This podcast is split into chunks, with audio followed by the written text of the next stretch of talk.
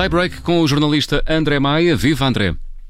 Olá, João. Boa tarde. Boa tarde. Vamos começar pelo tema. Portugal defronta Israel no último jogo de preparação para o Euro 2020, que é em 2021. É, é, exatamente. É, o, é uma troca aqui. Uh, por acaso, eu ontem estive até a ver se encontrava algumas competições que tivessem acontecido em anos diferentes e que não tivessem mudado o nome, hum. mas uh, pelos vistos não, não, não encontrei nenhuma. Acredito, que seja mesmo inédito. É, vamos voltar aqui um bocadinho a, a, 2020, mas por enquanto com os olhos em 2021 e com os olhos também já no, no estádio de Alvalade, porque, como também disse o Miguel Videira há pouco, já se sabe o 11 inicial de Portugal frente a Israel. Já agora vou relembrar: Rui Silva vai ser o guarda-redes, é a grande novidade da equipa portuguesa para esta partida de preparação. João Cancelo, Pepe Rubem Dias e Nuno Mendes na defesa. O Nuno Mendes também aqui um pouco a novidade a jogar na ala esquerda. O meio-campo com Rubem Neves, William Carvalho e Bernardo e Bruno Fernandes e Bernardo Silva, Diogo Jota e Cristiano Ronaldo na frente de ataque. Apesar de uh, Fernando Santos na, na conferência de antevisão ter dado a entender que este jogo, e aqui nem é tanto dar a entender, ele, ele, disse com as palavras todas que este jogo não valia para nada em termos de, de estratégia. Uh, disse que não ia escolher o 11 de Portugal para o Euro com base nestes dois jogos, com Israel e com a Espanha, mas a verdade é que este 11 inicial, excluindo aqui uma peça ou outra, tem muito de um 11 que pode ser o 11 titular da seleção portuguesa neste, neste europeu. Temos a dupla de centrais que provavelmente vai ser a, dupla definitiva, com João Cancelo que também será certamente o lateral direito. O meio-campo, à exceção ali do William Carvalho, vamos ver ou não se encaixa, também uh, parece um, meio-campo provável e a frente de ataque, essa sim, uh, muito forte com Bernardo Silva, Diogo Jota e, e, Cristiano Ronaldo. Vamos ver o que é que a seleção consegue fazer contra um Israel que não consegue vencer há dois jogos, nos últimos dois jogos em que se encontraram as duas equipas, deu empate. em Israel ficou 3-3, em Portugal ficou 1-1, na altura era para, para a qualificação para o Euro 2016. Vamos ver se Portugal consegue aqui à, à terceira quebrar este jejum de dois hum. jogos sem vencer a equipa israelita. O jogo está marcado para as 19h45 e vamos acompanhá-lo aqui na Rádio Observador. É essencialmente daqui a uma hora. Hoje trazes, num, trazes, eh, como habitualmente, um número. O número de hoje é o 25 uh, milhões e meio. Que número é este, André? Número grande, João. Hum. um número muito grande. É, é, é multa, é uma multa. é uma multa choruda que os clubes ingleses vão ter de pagar à Premier League, à Liga Inglesa, e são seis clubes ingleses que, eh, os tais que participaram ou que eh, decidiram, tiveram a ideia de criar a, a Superliga Europeia, que entretanto acabou por ruir em, em apenas 48 horas. É multa, e estes seis clubes. É multa pelo crime de, de, de deserção.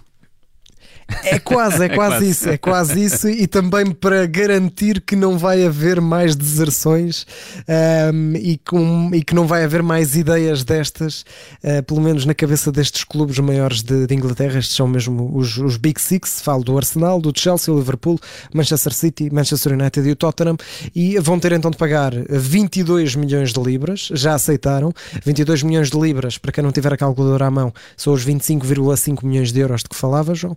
E e para além disto, também concordaram, isto por apresentação, proposta apresentada eh, pela Premier League, vão ter também, uh, aceitaram também a possibilidade de, caso se juntem outra vez a uma liga destas, uma liga dissidente, vão ter de ser castigados com uma perda de 30 pontos no campeonato, na liga inglesa, Ui. e têm de pagar uma multa de mais 25 milhões de libras, que é quase qualquer coisa como 29 milhões de euros. Portanto, são uh, penas pesadas para garantir mesmo que não vai não vai haver mais ideias destas, mais saídas destas, e né, já, já lhes custou aqui certamente um pouco uh, claro. desembolsar estes 25,5 milhões de euros. Multas que não são brincadeiras. Olha, na memória, um, há 83 anos, Hitler recebia um telefonema futebolístico. Que telefonema, André?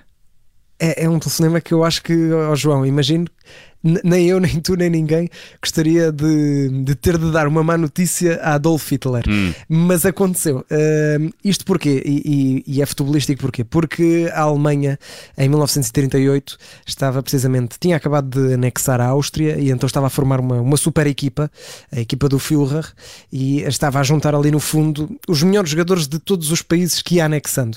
Uh, a Áustria tinha sido a última, uh, a Alemanha estava a formar uma super equipa e entretanto vai-se jogar o Mundial Mundial de 1938 na França.